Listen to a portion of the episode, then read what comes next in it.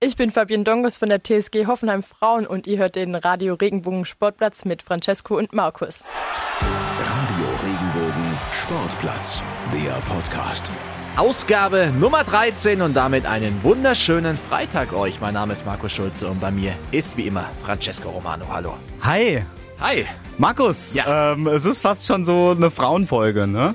Ja. Muss man ehrlich mal sagen. Es ist, wir reden sehr viel über, über Frauen, über tolle Frauen, die ganz viel erreichen. Malaika Mihambo, Laura Philipp, Fabian Dongus. Cool. Ja, lass loslegen.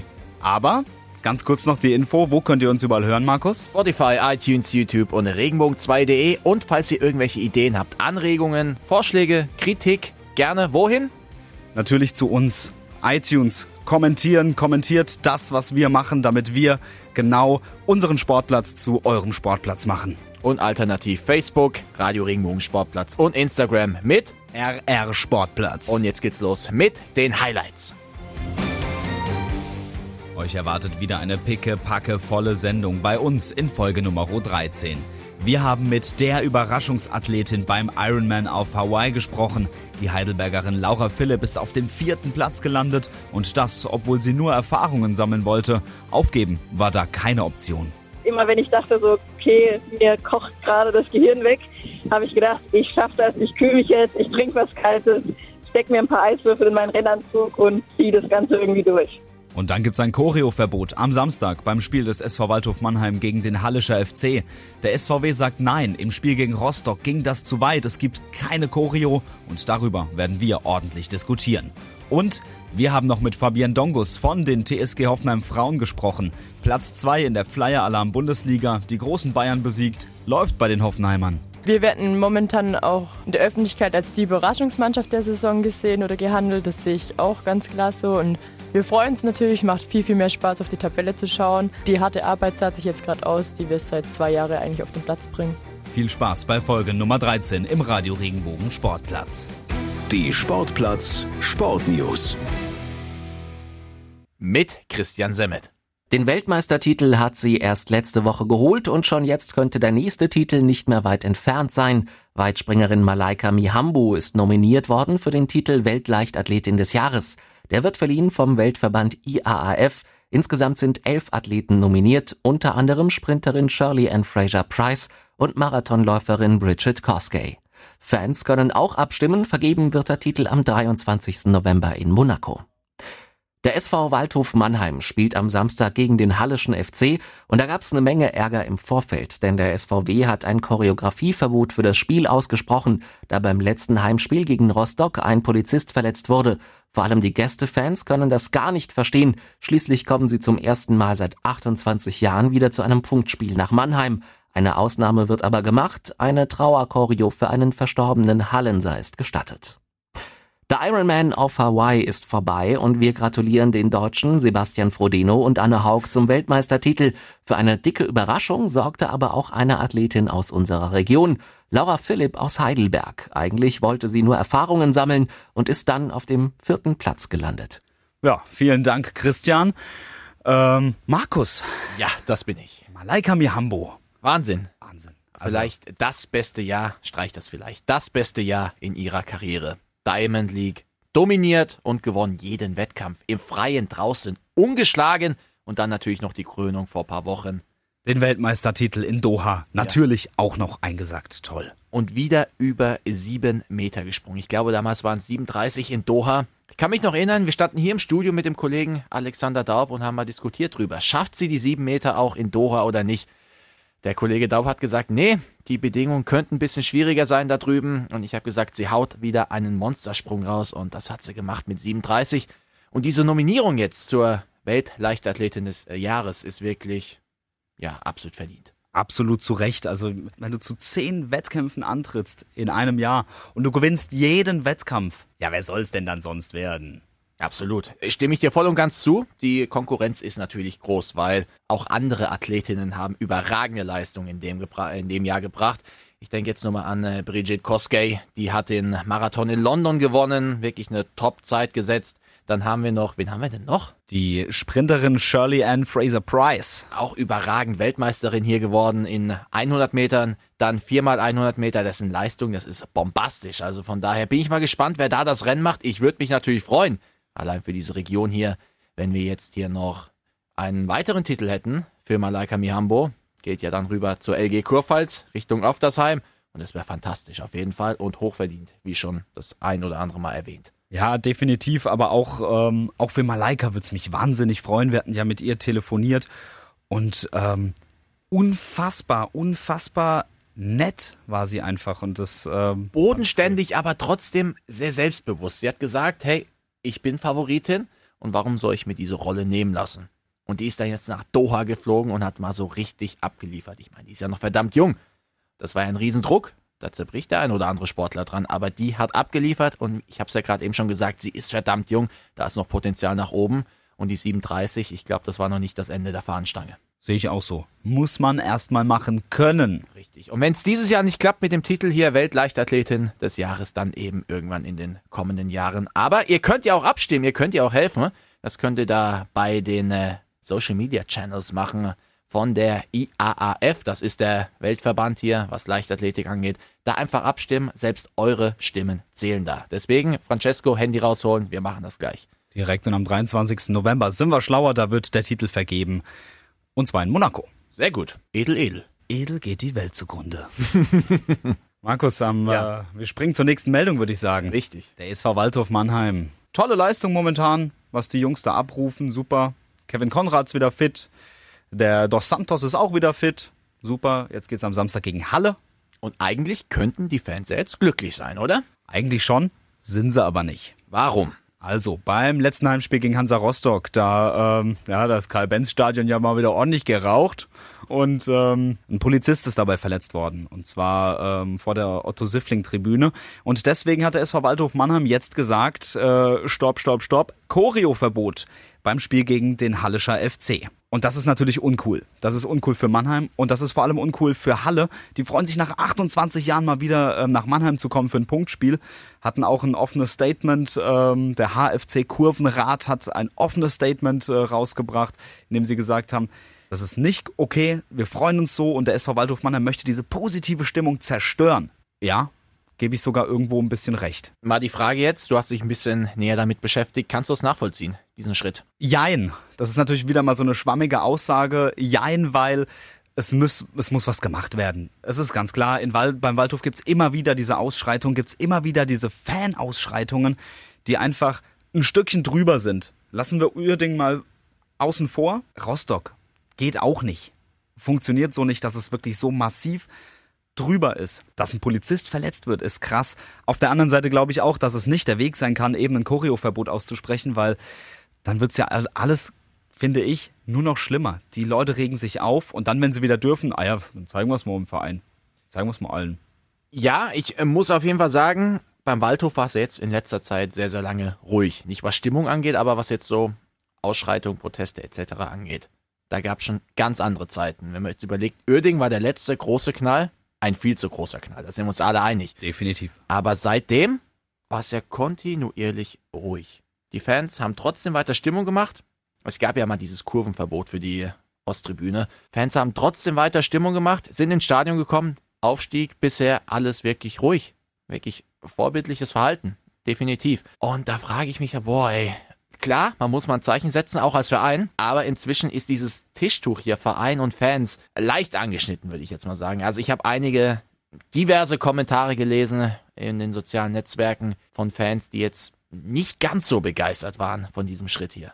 Ja, der Fanverband Pro Waldhof hat sich natürlich auch dazu geäußert und die haben gesagt, ähm, es hat ja die letzten Jahre ganz gut funktioniert mit Verein und Fans. Es gab eine enge Kommunikation, aber in den letzten ja, Monaten ist man immer weiter auseinandergegangen, dass man, dass quasi nur noch der Verein an die Fans heranrückt, um eben Entscheidungen mitzuteilen und nicht um einen offenen Disput zu führen, sondern einfach nur, ja, wir machen das jetzt so. Und das ist halt das, was, was, der, was die Fans vom Waldhof komplett stört und das kann ich verstehen. Ja, und ich meine, zu so einer Choreo muss ja nicht immer Pyro gehören. Ich meine, das ist wieder ein ganz anderes Thema. Das, das kann man wahrscheinlich stundenlang debattieren und diskutieren. Aber eine Choreo das geht ja auch mit diversen Plakaten oder was weiß ich, mit einem großen Banner.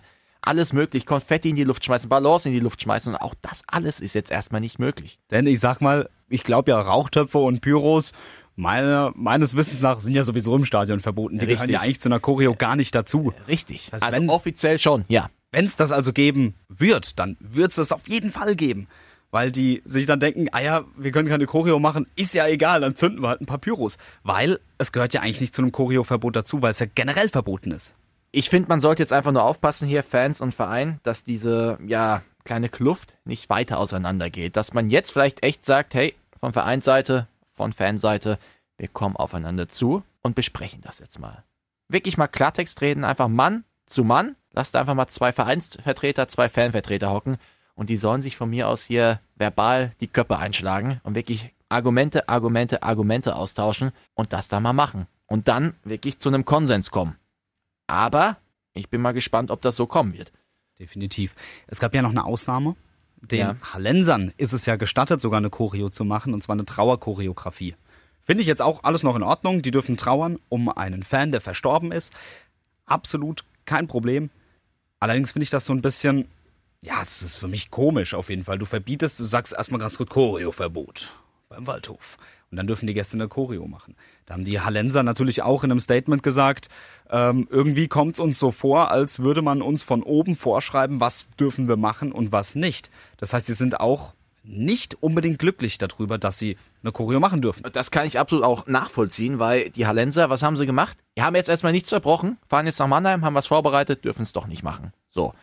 Finde ich aber trotzdem gut, dass es diese Ausnahmeregelung gibt, weil das ein besonderer Fall ist mit dieser Trauerchoreo. Auf jeden Fall. Aber dass die jetzt auch generell hier von diesem Urteil da betroffen sind, da keine Choreo machen zu dürfen. Ja, also, mh, Geschmäckle. Machen wir weiter. Der Ironman auf Hawaii war interessant. Ja. Zwei Deutsche haben gewonnen. Ich? Bei den Männern und bei den Frauen. Nochmal herzlichen Glückwunsch, Sebastian Frodeno und Anne Haug. Aber die ganz große Überraschung, Markus, die kam aus Heidelberg.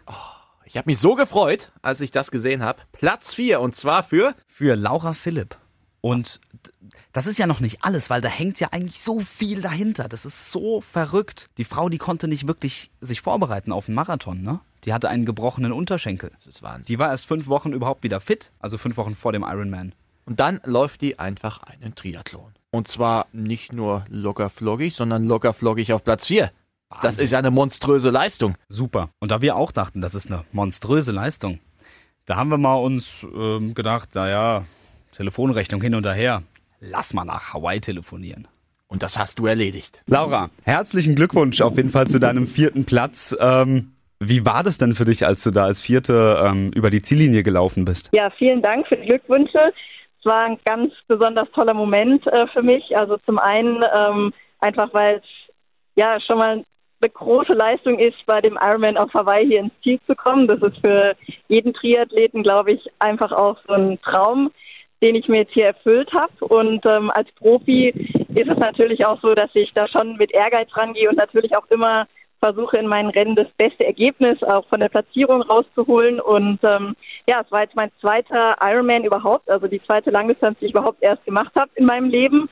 Und äh, die quasi gleich hier unter erschwerten hawaiianischen Bedingungen. Und äh, ja, deshalb bin ich unglaublich stolz, dass ich das geschafft habe. Und auch wenn natürlich der vierte Platz immer so ein bisschen auch ein weinendes Auge ähm, einem ja bereithält, äh, weil man doch so nah am Podium eben vorbeigeschrammt ist, ähm, überwiegt auf jeden Fall die, also die Zufriedenheit und ähm, der Stolz darüber, ja. War es denn arg anstrengend? Also, oder beziehungsweise hast du das in dem Moment einfach überhaupt realisiert, dass es so anstrengend war? Auf jeden Fall. Also es ist tatsächlich so, ich hatte das Rennen zuvor immer halt auch nur im Fernsehen verfolgt. Ähm, und da sieht es immer schon auch anstrengend aus, aber irgendwie fragt man sich auch so, oh, warum, warum leiden die denn alle so, ja? Äh, und das ist tatsächlich so, erst wenn man hier wirklich vor Ort mal versucht, Sport zu machen, versteht man, was es heißt, eben unter ja diesem schwül warmen Klima wirklich dann auch Hochleistung zu bringen.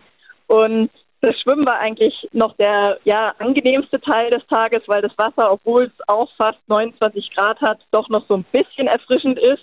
Und ähm, dann geht's wirklich schon los auf dem Rad, dass man einfach auch so warme Winde schon spürt und die Sonne natürlich auch auf diesem Highway einfach runterbrutzelt. Also da gibt's ja auch keinen Schatten. Und äh, diese Winde kann man sich echt so ein bisschen vorstellen, als ob auf einen ein warmer Föhn gerichtet ist. Also so fühlt sich das ungefähr an. Und äh, dabei soll man dann doch Leistung bringen. Und ähm, das Laufen äh, krönt das Ganze dann, äh, dass man eben auch auf einer Autobahn sozusagen läuft, ähm, wo einfach auch die Hitze wirklich vom Asphalt unten nochmal nach oben absorbiert. Und ähm, ja, also das war brutal hart, so wie jeder, der, glaube ich, dieses Rennen schon mal gemacht hat, das auch beschreibt. So habe auch ich es empfunden. Dennoch ist es einfach dadurch, dass äh, man natürlich auch viele Verpflegungsstationen hat, wo man sich kühlen kann, am Ende so, dass man es auf jeden Fall auch gut schaffen kann. Und das habe ich mir immer gesagt, immer wenn ich dachte so, okay, mir kocht gerade das Gehirn weg, habe ich gedacht, ich schaffe das, ich kühle mich jetzt, ich trinke was Kaltes, steck mir ein paar Eiswürfel in meinen Rennanzug und ziehe das Ganze irgendwie durch. Hättest du am Anfang gedacht, dass, äh, dass ein vierter Platz möglich ist? Es ist auf jeden Fall mein Ziel, es hier irgendwann eben auch mal wirklich ganz weit nach vorne zu schaffen. Aber aufgrund dessen, dass ich wirklich auch so wenig Erfahrung bisher erst auf dieser Distanz sammeln konnte, also wie gesagt, ich hatte vorher jetzt nur ein Rennen gemacht. Das lief zwar sehr gut, aber man weiß dann trotzdem nie, wie es beim zweiten Mal läuft. Und ähm, vor allem eben auch mit dem Klima, weil viele Athleten gerade aus Europa, die, wir sind dieses Klima nicht gewöhnt und es gibt echt einige, die in Europa halt wirklich richtig gut performen und dann auf Hawaii ähm, große Probleme bekommen und einfach ihre Leistung nicht mehr abrufen können. Deswegen war ich einfach sehr gespannt darauf, wie ich vor allem eben mit dem Klima zurechtkomme. Bei mir kam jetzt erschwerend hinzu, dass ich einfach die, den ganzen Sommer verletzt war. Ich hatte einen gebrochenen Unterschenkelknochen und konnte also gar nicht laufen und hatte somit einen großen Trainingsrückstand, was für mich halt nochmal so die Vorbereitung ein bisschen erschwert hat. Also ich wusste einfach auch nicht, wie ist die Laufform, wie komme ich mit diesem Marathon am Ende zurecht, weil ich einfach im Vorfeld, also ich hatte fünf Wochen, in denen ich jetzt ein bisschen ins Laufen wieder reinkommen konnte. Aber ich hatte auf jeden Fall keine perfekte Vorbereitung oder eine Vorbereitung, die man eigentlich machen würde, wenn man gesund wäre. Und von daher bin ich gerade deshalb eben auch umso stolzer, dass ich es so weit nach vorne geschafft hat trotzdem. Das ist absolut verständlich. Hut ab auf jeden Fall. Ähm, Vielen Dank. Ja, gerne. Laura, wolltest du oder dachtest du irgendwann mal daran, während des Ironmans aufzugeben? Nee, tatsächlich also kein Moment. Ich habe mir vorgenommen, also solange ich irgendwie noch gehen kann, werde ich das auf jeden Fall tun. Also sollte es mir so schlecht gehen, dass ich eben nicht mehr joggen kann, ähm, weil ich unbedingt in dieses Ziel kommen wollte, um gerade diese Finish Line, ähm, die auf dem Ali Drive unten am Meer ist, das ist wirklich ein ganz, ganz besonders schöner Ort, der einem schon Gänsehaut bereitet, wenn man einfach als Zuschauer da ist. Und das wollte ich mir nicht nehmen lassen und das hatte ich eigentlich die ganze Zeit als Bild auch im Kopf und das hat mich, äh, ja, natürlich irgendwie einfach getrieben. Also ich habe eigentlich immer in den Rennen, stelle ich mir eigentlich die ganze Zeit dieses Ziel vor und versuche so schnell wie möglich dahin zu kommen und ähm, ja, von daher war das eigentlich in dem Rennen, ja, hatte ich diesen Gedanken nicht. Das klingt doch sehr gut. Wie oft ähm, hast du denn generell trainiert, ähm, bevor du gestartet bist? Also ich trainiere jeden Tag. Ähm, dass es wirklich mal so komplette Entlastungstage gibt, ist sehr selten. Also selbst an Ruhetagen, so wie ich sie nenne, mache ich meistens noch ein kleines lockeres Schwimmen, einfach um den Körper so ein bisschen durchzubewegen. Und ja, häufig äh, sind es auch mehr als eine Trainingseinheit am Tag. Also durchaus äh, die Regel, dass ich drei Trainingseinheiten am Tag ähm, absolviere. Und ähm, ja, da kommen dann schon am Ende der Woche auch einige Stunden zusammen. Aber das ist auch die Herausforderung, die wir Triathleten einfach haben, dass wir eben drei Sportarten irgendwie unter einen Hut bringen müssen. Und ähm, ja, uns ver versuchen in jeder Sportart irgendwie das Maximale rauszuholen. Und ähm, ja, es ist ein sehr zeitintensiver Sport, aber auch extrem abwechslungsreich und man hat eben auch immer wieder irgendwas anderes zu tun und das ist wirklich auch ja das Schöne an dem Sport Triathlon. Laura, lass uns noch so ein kleines bisschen ähm, über die Person Laura Philipp sprechen. Ähm, du hast mir schon im Vorgespräch ein bisschen was verraten. Du hast gesagt, dein Ehemann ist ähm, mit auf Hawaii. Wer von mhm. Familie und Freunden ist denn sonst noch so dabei oder ist es nur der Mann und der Trainer? Also genau, die wichtigste Person für mich einfach in einem Rennen ist einfach der Philipp Seib, mein Mann und auch Trainer. Er hat jetzt hier auch noch andere Athleten am Start gehabt, zum Beispiel den Sebastian Kiene, der äh, Dritter geworden ist bei den Herren. Ähm, deswegen war es für ihn einfach ganz wichtig, hier auch vor Ort zu sein. Seine Eltern waren dieses Jahr noch mit dabei und ähm, haben mich auch beim Rennen äh, ja, unterstützt und angefeuert. Ansonsten meine Eltern konnten leider nicht mitkommen, ähm, die auch in Heidelberg wohnen, weil die ähm, ja die ehrenvolle Aufgabe hatten, auf unseren Hund aufzupassen. Ähm, Und äh, da hatte ich einfach dann auch ein sehr gutes Gefühl, den bei ihnen lassen zu können. Und ähm, weil der hatte auf jeden Fall keine Lust auf die Hitze von Hawaii. und den, ja, deswegen konnten die leider nicht mitkommen. Aber so hatte ich ein kleines Supporter-Team, aber ein sehr feines. Cool. Und ähm, wie hast du den vierten Platz dann gefeiert? Ähm, also es ist tatsächlich so, dass man erstmal nachdem äh, man ins Ziel gekommen ist, eigentlich keinen einzigen Schritt mehr tun möchte. Das heißt, ich lag erstmal äh, ein bisschen im Schatten und äh, habe mich gekühlt. Und äh, als dann die Lebensgeister wieder ein bisschen zurückkamen, ähm, haben wir einfach abends noch mit allen, die was äh, zu feiern hatten, uns zusammen ähm, getan und haben einfach noch ein schönes Abendessen gehabt und darauf angestoßen. Aber jetzt groß ähm, irgendwo richtig feiern mit äh, Tanzen und Party, da ist einem wirklich am Renntag nicht mehr danach. Das haben wir dann am Tag danach nachgeholt. Alles klar. Machst du noch mal mit und willst du dann nächstes Jahr auch gewinnen? Ich will sehr gerne hier mal gewinnen. Das ist äh, mein großes Ziel. Ob das bereits im nächsten Jahr klappt, das äh, weiß ich nicht. Ähm, es gibt so viele Athleten, die hier Jahre gebraucht haben, bis sie es quasi mal ganz nach oben geschafft haben und einige scheitern quasi auch jedes Jahr daran und landen irgendwie fünf Jahre in Folge auf dem zweiten Platz. Aber ich habe diesen Traum in meinem Kopf und das ist auch eine große Motivation, die ich quasi täglich auch benutze, um mich in Trainingseinheiten eben zu motivieren. Und ähm, als erstes muss ich äh, mich jetzt mal erholen von dem Rennen und ähm, dann muss man sich eben wieder erneut qualifizieren. Also das heißt, ich muss ähm, jetzt im nächsten Jahr einen Ironman-Wettkampf irgendwo auf der Welt äh, gewinnen, um eben diesen Qualifikationsplatz für die WM zu bekommen. Und das ist dann quasi jetzt erstmal dann die nächste Herausforderung, auf die ich mich dann mit meinem Trainer vorbereiten muss. Ähm, aber jetzt heißt erstmal ein paar Wochen Füße hoch und erholen von dem Rennen und dann mache ich mir Gedanken, wie ich quasi das nächste Jahr plane, um dann wieder im Oktober hier bei der WM am Start zu sein. Dann auf jeden Fall mal viel Erfolg für die, ähm, für die anstehende Quali, die dann bald losgeht.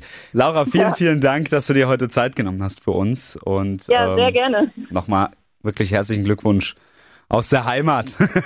Dankeschön. Über diese Sportgeschichte sprach der ganze Südwesten. Ja, und bei dem ganzen Halligalli, was wir hier immer veranstalten und guter Laune, ist jetzt tatsächlich auch mal Zeit für ein ernsteres Thema, was ähm, wirklich sehr ergreifendes. Und wir bitten euch auch, dass ihr. Ja, hört einfach mal zu. Ja, ihr und, müsst uns. Äh, ihr könnt auch helfen.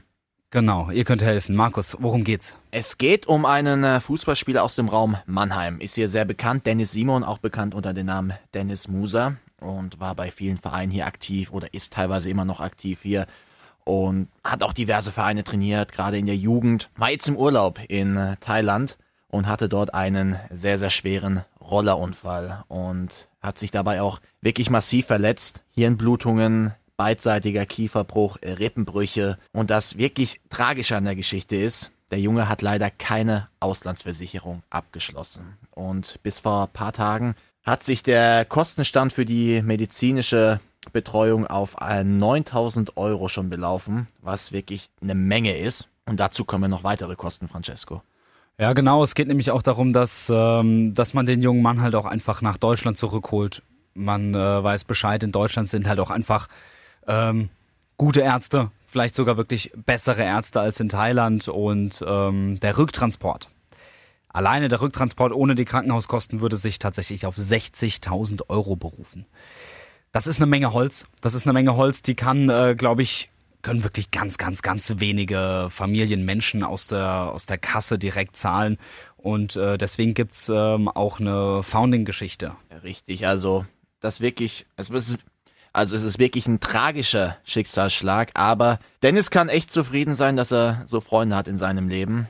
Und das verbindet auch hier im Fußball wirklich und auch außerhalb vom Fußball. Die haben jetzt schon mal eine Spendenaktion gestartet und da haben die Freunde in drei Tagen, das muss man wirklich mal sagen, 12.205 Euro schon mal ja, gesammelt. Gibt natürlich noch eine andere Seite, eine GoFundMe-Seite und auch ihr könnt helfen. Wir geben die ganzen Links weiter über unsere Seite und ein guter Freund von mir hat es gesagt, er war bei vielen Mannschaften der Dennis und wenn jede Mannschaft oder jeder Spieler einfach nur mal eine Siegprämie spenden würde, es geht ja teilweise runter schon bis zur C-Klasse und das tut echt keinem weh, dann hat man schon viel gemacht und viel geholfen. Ich glaube, man ist wirklich, bei der Stelle kann man wirklich sagen, jeder Euro hilft. Wirklich? Und ähm, deswegen wäre cool, wenn ihr ihn unterstützen würdet. ja. damit er bald wieder nach Hause kommt. An der Stelle gute Besserung, schnelle Genesung und hoffentlich bis bald, Dennis. Hallo, hier ist Michael Appelgren, auch Apfel genannt. Hier ist Regenbogen Sportplatz. Ja, der Übergang wird jetzt für uns auch ein bisschen schwerer, aber wir machen weiter und das mit einer etwas schöneren Geschichte, oder Francesco? Es gibt ja jetzt einen äh, neuen Verein, den äh, nennt man wohl jetzt den Bayern-Schreck. Wer ist denn das? Ja, die TSG Hoffenheim. Wir wissen ja alle, ja, okay, das liegt jetzt schon auch eins, zwei Wöchlein zurück. Die Männer der TSG Hoffenheim haben mit 2 zu 1 beim Rekordmeister FC Bayern München gewonnen. Aber seit ein paar Tagen wissen wir auch, die Frauen können es auch. Wahnsinn. Die haben nämlich wie viel gespielt? 1 zu 0 hat, äh, hat Hoffenheim gewonnen durch ein Eigentor. Aber nichtsdestotrotz starke Leistung und äh, absolut, wer die Bayern schlägt, geil. das ist äh, das Bayern Spitzenspiel hier in der Frauenbundesliga, zweiter gegen dritter und die TSG hat sich dabei auch noch behauptet, immer noch auf Platz zwei, Francesco. Ja, und das ist halt eine absolute Überraschung für alle Beteiligten. Ähm, selbst für die Spielerin ist es eine Überraschung, aber es ist natürlich auch der Lohn für wirklich harte Arbeit. Wir hatten bei Radio Regenbogen ähm, zur Frauenwärme hatten wir mit Maxi Rall gesprochen die Maximiliane, die ist auch äh, Spielerin, auch Nationalspielerin und äh, spielt auch bei der TSG Hoffenheim. Und mit ihr haben wir da schon gesprochen über äh, eine gute Saisonleistung. Da ist Hoffenheim auf Platz 7 gelandet.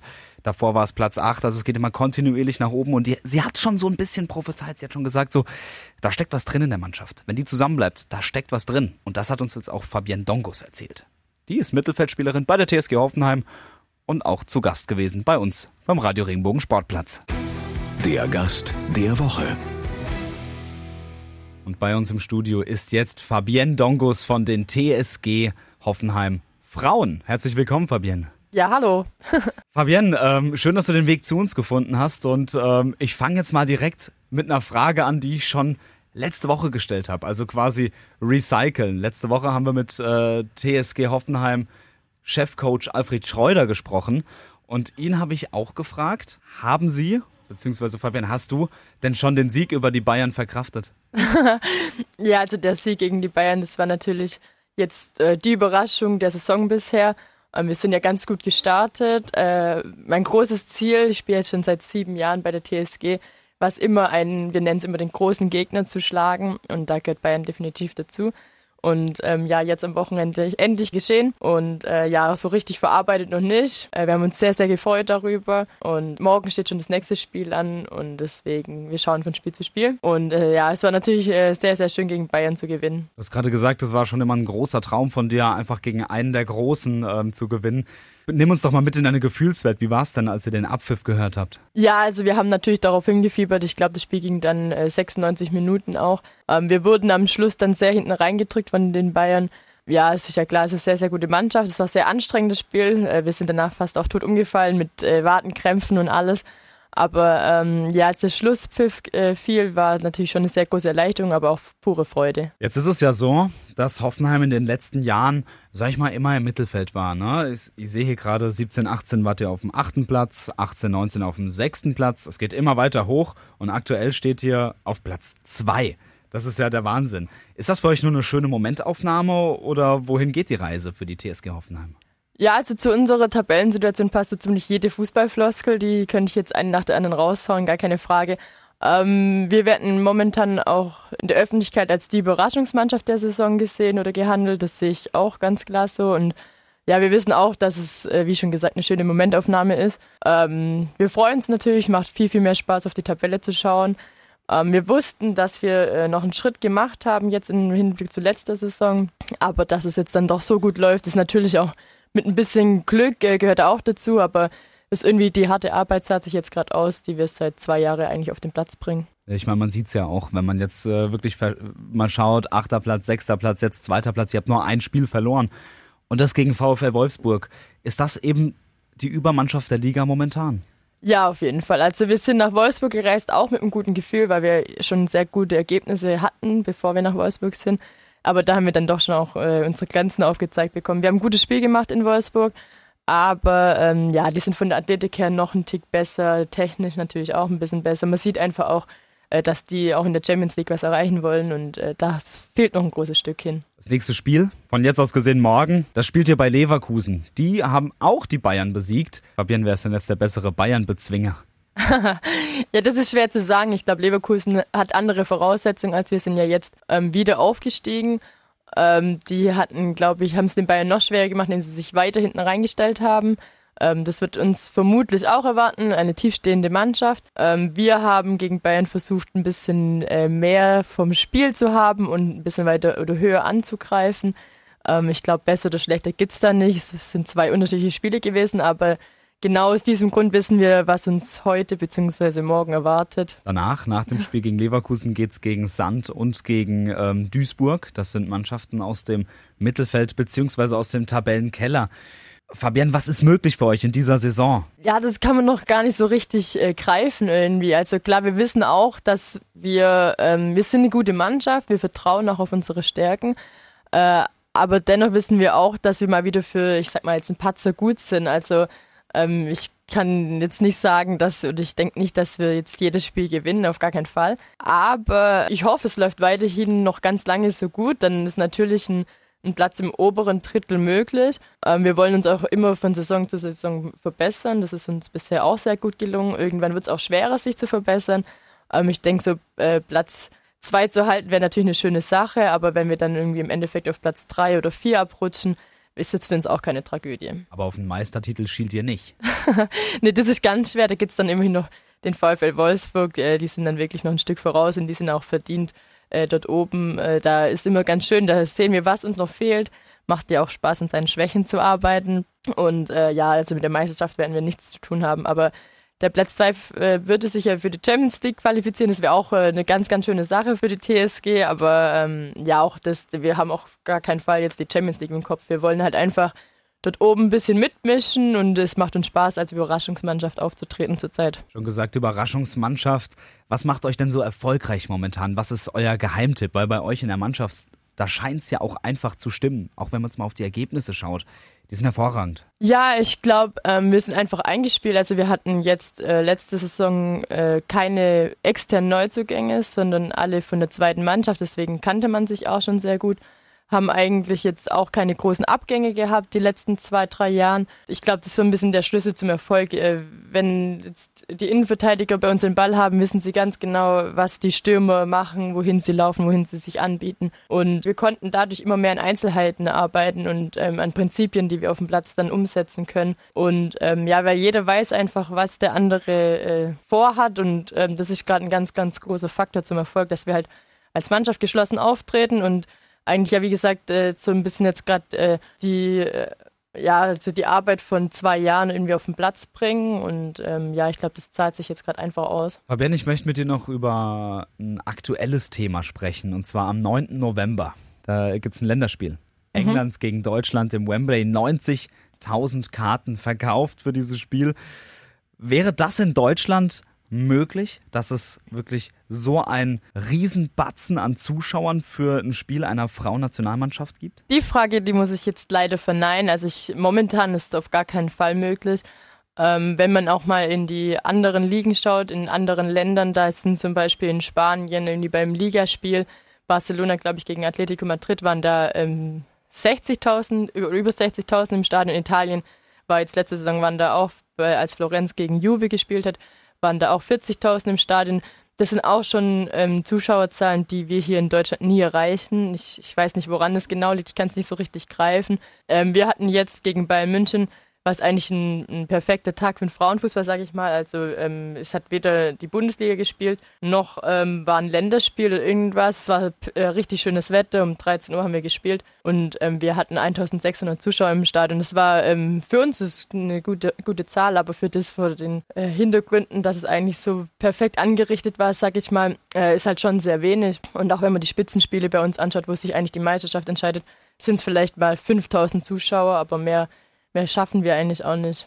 Und das ist, äh, ja, deswegen würde ich das verneinen. Also 90.000 im Stadion hier in Deutschland ist äh, zurzeit undenkbar. Ja, ich habe die Zahlen hier vor mir liegen. Der Rekord liegt bei ähm, 45.000 Zuschauern in der Allianz Arena. 2013 war das Deutschland gegen Japan.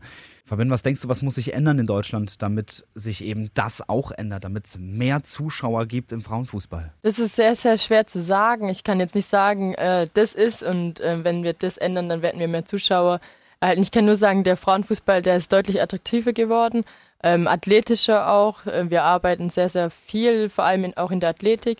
Ähm, das, es ist einfach ein Unterschied. Die Männer, die, wenn man das Spiel anschaut, ist einfach schneller und die können natürlich auch, da haben auch einen stärkeren Schuss. Ich hatte schon oft so Erlebnisse, dass äh, zum Beispiel jemand von, von meinen Studienkollegen mit im Stadion war und ähm, die dann gesagt haben, oh wow, es war ja doch ganz spannend. Also davor mit dem typischen Klischee irgendwie hingekommen, ja, Frauen können kein Fußball spielen und dann im Nachhinein kommen sie dann doch zwei, dreimal noch auf jeden Fall hin, äh, hinterher, weil es ihnen doch sehr gefallen hat. Und ähm, deswegen, ich weiß nicht, vielleicht sollte man einfach mal ins Stadion kommen und sich äh, das anschauen und ich glaube dann einfach so ein bisschen auch wird sich das Bild ändern. Vielleicht können, können wir so dann mehr Zuschauer äh, generieren. Als Info, ihr spielt nicht in der Pre-Zero Arena, sondern ihr spielt im Dietmar Hopp Stadion in Hoffenheim, oder? Genau, richtig. Und am besten einfach mal alle vorbeikommen und dann äh, ja, sich das eigene Bild machen. Ihr habt's gehört, also schaut mal vorbei. Fabian, 1600 Zuschauer waren es äh, im Spiel gegen München. Im Vergleich zu den Männern, man muss es immer wieder sehen, ähm, wenn der FC Bayern München bei den Männern bei der TSG Hoffenheim spielt, dann ist das Spiel tatsächlich ausverkauft mit 30.500 Zuschauern. Aber trotzdem, 1600 Zuschauer, das ist eine Menge Holz. Wie fühlt man sich da auf dem Platz, wenn du einläufst und siehst, okay, hey, hier sind eine Menge Leute da? Ja, zum einen, also ich, ich mich würde zwar interessieren, wie es ist, für 30.000 Zuschauer zu spielen, aber man verspürt doch ein bisschen mehr Druck, weil man dann äh, die ganzen Gesichter sieht äh, auf der Tribüne und dann möchte man natürlich auch ein gutes Spiel abliefern, das ist gar keine Frage. Ähm, es pusht natürlich auch mehr, es gibt ist natürlich auch ein positiver Druck, den man da äh, verspürt. Ähm, man möchte einfach zeigen, was man kann und ein ein gutes Spiel machen und das ist uns jetzt zum Glück gelungen. Äh, aber ja, ich könnte auch vor 2500 Zuschauer spielen. Es macht einfach mehr Spaß, umso mehr Zuschauer da sind, ganz klar, gar keine Frage. Fabian, lass uns noch ein bisschen ähm, über dich sprechen. Du bist Mittelfeldspielerin, sowohl offensiv als auch defensiv. Wie taktisch ist das denn eigentlich bei euch ähm, im Frauenfußball oder vielleicht generell gesehen äh, bei der TSG Hoffenheim? Ich hatte ja letzte Woche mit Alfred Schreuder gesprochen. Wir haben viel über Raumaufteilung gesprochen, über Grundordnung.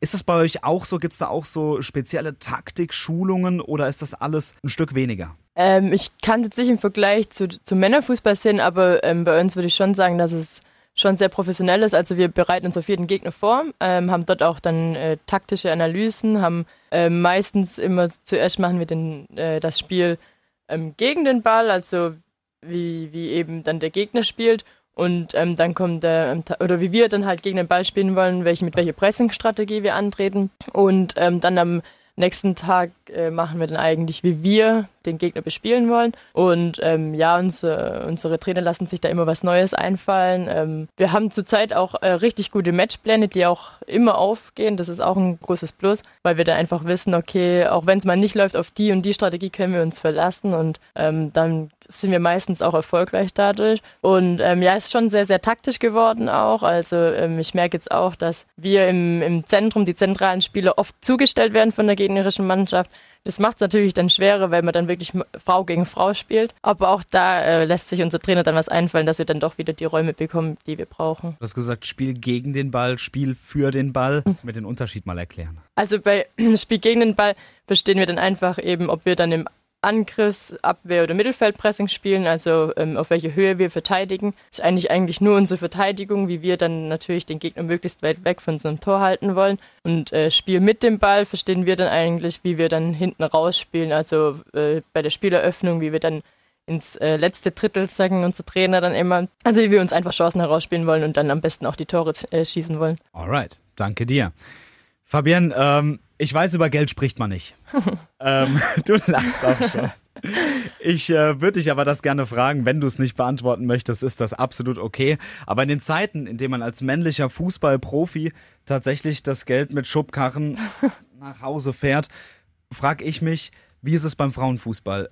Bekommt ihr auch Geld? Ist es Gehalt? Ist es Bonus? Ist es eine Zahlung? Wie kann man das verstehen? Ähm, da muss man auch von Verein zu Verein schon. Also ich habe Ich habe früher beim VfL Sindelfingen gespielt, da war es dann nicht so äh, ausge... Also man hatte dann keinen, keinen großen Verdienst. Es waren, wenn schon, dann nur die Minigehälter oder man hat überhaupt, äh, also wenn überhaupt Fahrtgeld bekommen. Ähm, mittlerweile kann man schon ein gutes Taschengeld verdienen, würde ich jetzt mal sagen. Also eigentlich kann man damit sein Studium oder so finanzieren. Wir müssen jetzt nicht nebenher arbeiten. Ähm, ja, in, in Wolfsburg kann man bestimmt auch ja, viel, viel mehr verdienen. Ich weiß jetzt, ich kann keine Summen sagen, weil ich glaube, es ist schon wirklich von Verein zu Verein unterschiedlich und auch von Spielerin zu Spielerin. Aber ähm, ich würde sagen, so die Nationalspieler, die können schon ganz gut davon leben. Also natürlich jetzt nicht für immer, wie, wie bei den Männern jetzt vielleicht. Aber ähm, ja, im, im, Mittelfeld, da verdient man so ein kleines Taschengeld. Ähm, aber auch als junge Spielerin verdient man da natürlich noch nicht so viel. Das äh, erhöht sich dann auch immer von Jahr zu Jahr eigentlich oder halt von Vertragsende zu Vertragsende, ist natürlich auch klar. Aber so die, äh, das große Geld kann man natürlich dann immer noch nicht machen mit dem Frauenfußball. Wobei ich auch sagen muss, ich glaube, als Frau im, im Fußball oder als ja, Sportlerin kann man dann im Fußball doch schon ganz gut leben. Wenn ich dann mal schaue, was, was andere Sportlerinnen bekommen, die ich kennengelernt habe, dann ist natürlich schon, da können wir uns äh, glücklich schätzen. Definitiv. Deswegen hast du auch deinen Bachelor im Eventmanagement gemacht. Wie wird deine Zukunft denn konkret aussehen? Du wirst dann wahrscheinlich arbeiten und nebenbei Fußball spielen bei der TSG Hoffenheim, oder? Ähm, ja, also ich habe dann äh, tatsächlich das Studium schon abgeschlossen und äh, habe jetzt dann schon meinen zweiten Bachelor abgeschlossen an der Uni Mannheim. Wirtschaftspädagogik habe ich gemacht weil ich äh, jetzt in die Berufsschullehre möchte, als Berufsschullehrerin dann arbeiten. Momentan äh, konzentriere mich eigentlich eher wieder ein bisschen mehr auf Fußball, aber wir wissen alle, dass wir eben nicht nur vom Fußball leben können. Deswegen ist, ist diese Berufsausbildung auch ganz, ganz wichtig und mir war es eben auch wichtig, in der Branche zu arbeiten oder später arbeiten zu wollen, die mir auch Spaß macht. Und ähm, ja, zum einen könnte ich mir schon vorstellen, irgendwie dann im Marketingbereich irgendwo zu arbeiten oder halt eben dann in der Eventbranche auch. Da braucht man halt auch für Zeit und auch die Wochenenden, das ist dann auch ganz klar. Äh, aber jetzt habe ich, wie gesagt, mich für den Weg äh, in die Berufsschullehre entschieden und ähm, das macht mir bis jetzt sehr viel Spaß. Das kann ich mir natürlich auch gut vorstellen, dann später mal als Lehrerin zu arbeiten. Alles klar. Fabian, noch zwei sportliche Fragen habe ich. Und noch eine, die ein bisschen tricky ist. Aber erstmal zu den ähm, zu den sportlichen. Du hast auch in der U-Nationalmannschaft gespielt und zwar U16 bis U19. Warum ging es nicht weiter? Ja, also ähm, da war eigentlich ganz klar dann auch die Entscheidung zwischen dem in der Nationalmannschaft zu spielen oder ich habe ja ein duales Studium gemacht an der DHBW und ähm, ich habe mich damals dann für die DHBW entschieden, weil ich dann einfach in der U19 oder auch da, dann war es die U20, habe ich ähm, nicht die große Rolle gespielt. Als ich war, ich saß auf der Bank, ich war zwar immer dabei, aber war eigentlich dann eher der Einwechsel oder die Einwechselspielerin. Und ähm, dann war es mir damals einfach wichtiger, mich auf Hoffenheim zu konzentrieren und eben auch auf die Berufsausbildung. Und ähm, ja, jetzt äh, bin ich auch schon 25, also das der nächste Schritt wäre die A-Nationalmannschaft, das ist natürlich sehr, sehr schwer. Das ist eine sehr, sehr hohe Qualität. Es haben so jetzt drei Stück schon oder vier Stück von uns ähm, geschafft, den Schritt. Äh, wir freuen uns da sehr, sehr für die ähm, vier. Es ist äh, eine richtig coole Erfahrung für die vier gewesen. Ja, vielleicht klappt es ja bei mir auch irgendwann mal, aber es ist jetzt nicht so, dass ich da äh, wirklich primär darauf hinarbeite, wie die Nationalmannschaft zu spielen. Also, ähm, falls es die Bundestrainerin hört, du wärst nicht abgeneigt, für die A-Nationalmannschaft zu spielen. Natürlich nicht. Nee, ist natürlich ein Riesentraum für, für jeden, muss man ja ganz klar sagen. Ich meine, auch das, was die dann erzählt haben, will man am liebsten dann auch mal selbst erleben. Ähm, aber ich kann meine Leistung ganz gut einschätzen und ähm, ich weiß auch, dass es vor allem im zentralen Bereich gibt es dann auch natürlich die sehr, sehr guten Spielerinnen und äh, es ist eine sehr große Masse die dort vielleicht spielen könnte. Und auch die, die da jetzt natürlich gerade spielen, sind, sind schon sehr, sehr gut. Und da muss man dann äh, schon äh, mehrere Spiele sehr konstant und sehr gut spielen. Und ja, ich wäre natürlich bereit, wenn der Anruf kommt, aber äh, es, es, muss man immer realistisch einschätzen, ja. Alles klar, okay. Dann kommen wir jetzt tatsächlich aber zur letzten Frage, die ich so angekündigt habe. Oh je, wenn du schon so lachst. Okay. Ah, nee, nee, ich muss doch noch eine davor ah. machen.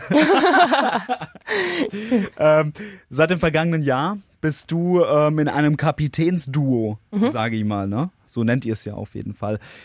Wie sehr hilft dir das auf dem Platz? Beflügelt das auch? Ähm, ja, natürlich. Also ich muss sagen, ähm, letzte Saison ist dann, äh, sind dann zwei Spiele noch gegangen, die eigentlich, sage ich jetzt mal, von, von der Hierarchie ein bisschen vor mir waren. Also die waren älter und auch schon länger dabei. Die haben dann den Verein gewechselt und dann bin ich so ein bisschen in die Rolle reingerutscht und ähm, musste ein bisschen mehr Verantwortung übernehmen, was mir jetzt natürlich sehr, sehr viel Spaß macht. Ähm, ich mache mir selber dadurch eigentlich den Druck, dass ich, oder ja, einen positiven Druck, dass ich halt immer Leistung bringen möchte oder auch ja muss sozusagen. Und ähm, ja, es hat jetzt, glaube ich, meine Entwicklung äh, keinen Schaden genommen, dass ich in die Rolle reingerutscht bin. Es macht mir sehr viel Spaß, so ein bisschen voranzugehen. Ich bin der stellvertretende Kapitän, Vizekapitänin sozusagen. Und ähm, ja, ich kann noch von der jetzigen Kapitänin Leo Pankratz kann ich sehr viel noch lernen. Die ist noch ein bisschen älter und erfahrener. Und ja, die Zusammenarbeit mit ihr macht auch sehr viel Spaß. Alles klar. So, Du grinst, ich grinse. Letzte Frage. Ich weiß noch nicht, was kommt. Du weißt, was kommt. Ja. Hast du von den beiden Schuhreparateuren aus England gehört? Nein. Nein. Da gibt es so zwei ähm, Männer, würde ich sagen, Anfang 20. Die bauen alte Schuhe, alte Fußballschuhe nach. Also wirklich alte Modelle, die Adidas und Nike nicht mehr herstellt. Mhm. Die haben ganz große Kunden. Ivan Rakitic, Alvaro Morata. Aha.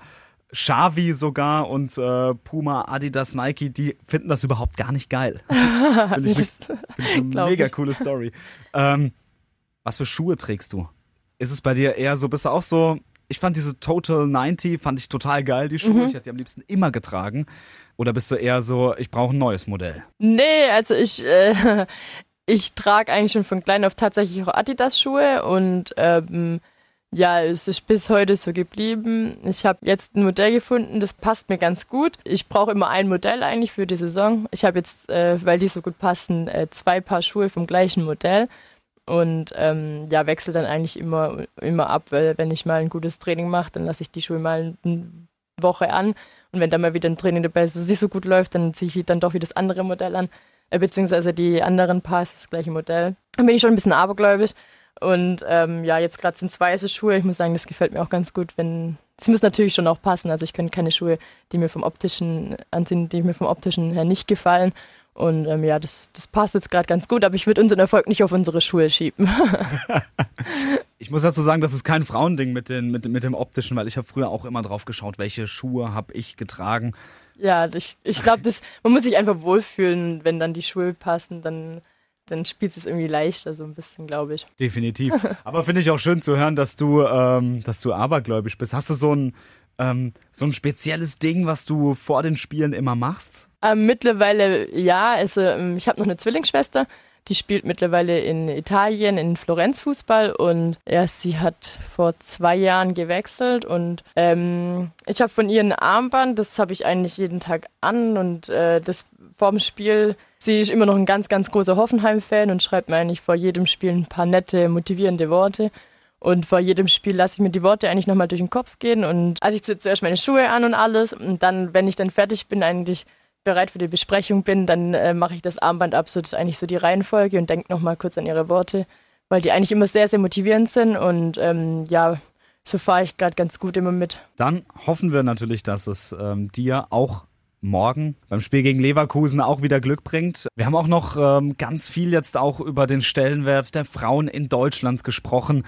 Ähm, du hast erwähnt, deine Zwillingsschwester, die spielt in Italien bei Florenz und da hat Frauenfußball eine andere Stellung. Die Liga hat sozusagen den Männerverein vorgeschrieben, dass sie eine Frauenmannschaft haben müssen. Ähm, deswegen tut sich in der Liga gerade sehr, sehr viel, weil einfach die Männervereine, wie ich glaube zum Beispiel entweder was AC Mailand oder Inter Mailand, die mussten eine neue Frauenmannschaft gründen und die, wenn sie es machen, machen sie es eben auch richtig sozusagen. Ähm, deswegen stecken die gerade einfach viel Geld rein in den italienischen Frauenfußball. Und ähm, deswegen kommen vielleicht auch einfach so Zuschauerzahlen zustande wie 40.000. Ähm, das wäre vielleicht eine Möglichkeit, hier in Deutschland den Stellenwert auch noch zu erhöhen, weil es eben doch wie zum Beispiel Schalke oder Dortmund noch Mannschaften gibt, die keine Frauenmannschaft haben. Ich bin mir sicher, wenn sie sozusagen das auferlegt bekommen würden, dann würden sie es auch richtig machen wollen, auch in der Champions League spielen wollen. Das würde so ein bisschen den Wettbewerb noch ein bisschen vorantreiben. Da bin ich mir ganz sicher. Aber ähm, solange das eigentlich so ist, dass man es den Männervereinen vorschreiben muss, ist jetzt auch nicht so das Richtige, würde ich mal sagen. Aber ich glaube, das wäre äh, ein Grund oder ein Faktor, dass man eben den Frauenfußball noch ein bisschen weiter pushen könnte. Ja, gebe ich dir definitiv recht. Müsste eigentlich so sein. Ich bekomme immer von, ähm, ich muss mich schon wieder im Podcast outen, ich bin Juventus-Fan. ähm, ich bekomme über den Insta-Account von, äh, von Juventus Turin bekomme ich sehr viel von den Frauen mit, was ich mhm. äh, sehr beeindruckend finde. Und kein Scheiß, ich finde es interessant. Finde ich voll cool. Ja, ich meine, also dann hast du bestimmt gesehen, dass jetzt Juve gegen meine Schwester gespielt haben, gegen, gegen Florenz. Da hat meine Schwester leider 3 zu 1 verloren. Aber Juve ist auch so eine aufstrebende Mannschaft. Die hat vor drei Jahren noch niemand auf dem Schirm gehabt und jetzt sind sie gerade Tabellenführer und wohl auch zu Recht. Die Qualität kann ich noch nicht so ein bisschen, oder kann ich noch keinen Vergleich ziehen zur, zur deutschen Liga, aber die italienische Liga, die, die ist auf jeden Fall im Kommen und ähm, da im Vergleich zu Deutschland kann man da auch echt gutes Geld verdienen, was ich jetzt auch bei meiner Zwillingsschwester hautnah mitbekomme. Und ähm, ja, der italienische Fußball macht sich auch, da, da müssen wir äh, unsere deutsche Liga sich warm anziehen auch. Ja, es wäre einfach wünschenswert, wenn so ein bisschen mehr, gar nicht viel, ein bisschen mehr Fokus auf den Frauenfußball auch gelegt werden würde, auch, auch von den Männervereinen aus, ja. Ähm, Fabian, ich bedanke mich für das Interview. Schön, dass du dir Zeit genommen hast und ähm, viel Erfolg noch in der Saison. Ja, vielen Dank, dass ich hier sein durfte. Es hat mir sehr viel Spaß gemacht und ja, ich hoffe, es geht so weiter. Und jetzt der größte aktive Fußballphilosoph dieses Planeten. SC Freiburg-Trainer Christian Streich. Wir laufen, äh, wir laufen richtig, aber es hat was ein bisschen was damit zu tun. Wenn du Fehler machst, mehr, musst du mehr hinterherlaufen. Und wenn wir Fehler gemacht haben, bleiben wir nicht stehen. Und wenn du viele Fehler machst, musst du ein bisschen zu viel hinterherlaufen. Aber der Zähler läuft, also im Laufen bist du dann gut. Ja, das ist so. Und äh, deshalb weiß ich, dass wir absolut laufen, aber wir sind jetzt von der Statistik her nicht ganz vorne, aber ich bin ganz froh. Weil sonst wäre es ja wieder andersrum. Freuen Sie sich auch nächstes Mal auf den größten aktiven Fußballphilosophen dieses Planeten. SC Freiburg-Trainer Christian Streich im Radio Regenbogen Sportplatz. Achtung! Auf die Plätze, fertig, los! Das große Radio Regenbogen Sportplatz Sportwochenende. Und wir fangen an heute mit Eishockey. Francesco, die Adler Mannheim spielen heute zu Hause in der DEL gegen die Augsburger Panther. Los geht's um 19.30 Uhr.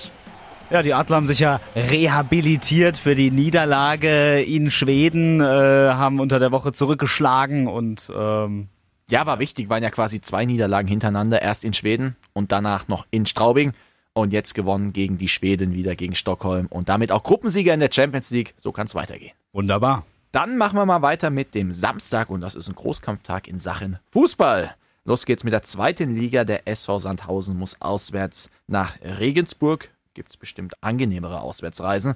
Dann haben wir noch den SV Waldhof Mannheim, haben wir vorhin schon thematisiert. Es wird keine Choreo geben und zwar im Spiel zu Hause gegen Hallischer FC. Anstoß ist da um 14 Uhr. Und der SC Freiburg versucht sich weiterhin oben zu halten. Und zwar auswärts gegen Union Berlin. 15.30 Uhr Konferenz. Francesco, was gibt's Besseres? Und da sind ja auch schon einige gescheitert ähm, an der alten Försterei, ne? Borus Dortmund. Borussia Dortmund, ja. ja. Schon einige, die oben stehen in der Tabelle, sind da schon gescheitert. Naja, Dortmund ist ja auch nur Achter oder Neunter, wo sie gerade rumtouren. Ach, dann keine ja, Gefahr. Da kommt ein SC Freiburg jetzt und dann klappt das hier. Keine Gefahr. Herrn Streich, das läuft. Wollen wir weitermachen mit dem Sonntag? Ja, gerne. Ähm, Fußball hat man gerade genug, dann nehmen wir doch einfach mal die Hockey-Bundesliga Herren. Und da haben wir auch ein sehr knackiges Duell. Und zwar muss der Mannheimer HC in den Osten der Republik und zwar zum Berliner HC. Und das ist ein Nachbarduell, zumindest tabellarisch. Fünfter gegen Sechster. Berlin Fünfter, Mannheim Sechster. Beide 15 Punkte und mit einem Sieg könnte Mannheim vorbeiziehen. Ja toll, dann wünschen wir alles Gute. Viel Erfolg. Dann machen wir weiter. Zweite Liga. Der Karlsruhe SC spielt da auswärts gegen den VfL Bochum, also ab ins Ruhrgebiet. Anstoß 13.30 Uhr. Der VfB Stuttgart spielt zeitgleich zu Hause gegen Holstein Kiel und die Adler am Sonntag schon wieder dran. Ja, geil eigentlich. Da geht's äh, gegen die Schwenninger Wild Wings Ein auswärts. Derby, richtig. 16 Uhr ist da, nee, 16.30 Uhr ist da Face-Off. Und Anti-Soramis, das zählt übrigens für beide Partien, überträgt natürlich live im Webstream auf regenbogen.de und regenbogen2.de. Toll. Waren wunderbar. Und weiter geht's mit der TSG aus Hoffenheim. Die spielt zu Hause gegen Schalke 04. Wenn du das nicht wüsstest, dann weiß ich auch nicht mehr. Ja, da ist der Wahnsinn. Anstoß, 18 Uhr. was können wir erwarten? Ja, es wird auf jeden Fall interessant, wie die TSG Hoffenheim jetzt aus dieser vielleicht für Hoffenheim doch ungünstigen Länderpause wieder rauskommt. Jetzt, nachdem die mit 2 zu 1 gegen den Rekordmeister Bayern München gewonnen haben, geht's jetzt gegen Schalke. Aber Schalke ist halt auch einfach richtig gut momentan. Die holen halt die Punkte. Und äh, Hoffenheim hat es in der letzten Zeit eben nicht gemacht. Deswegen, das wird interessant. Mein Expertentipp. 1 zu 1 unentschieden. ich bin auch gerade sehr interessiert an diesem Spiel, weil ich gerade lese, der Kollege Arne Bicker macht das und nicht du. Ja, das stimmt. Das muss ich äh, zugeben. Ich bin nämlich am Sonntag auf einem Seminar in Stuttgart. Du hast Urlaub. Vielleicht schaffe ich es noch zur zweiten Halbzeit. Ich bin dann aber auf jeden Fall schaffe ich es noch in die Arena. Also ich bin da. Dann wünsche ich dir schon mal viel Spaß bei Seminar und Spiel. Und Danke. euch wünsche ich ein schönes sportliches Wochenende. Und nicht vergessen, immer schön teilen, teilen, teilen und weitersagen. Erzählt's euren Freunden und eurer Familie. Oder ihr könnt auch gerne auf die Straße gehen und uns rausbrüllen. Ist uns auch recht. Wir nehmen alles und nebenbei lasst dann noch ein Like da auf Facebook und auf Instagram. Und das war's jetzt von meiner Seite aus. Auf Wiederhören. Liken, bewerten, weiterempfehlen. Radio Regenbogen Sportplatz, der Podcast. Wenn dir der Podcast gefallen hat, bewerte ihn bitte auf iTunes und schreib vielleicht einen Kommentar. Das hilft uns sichtbarer zu sein und den Podcast bekannter zu machen. Dankeschön.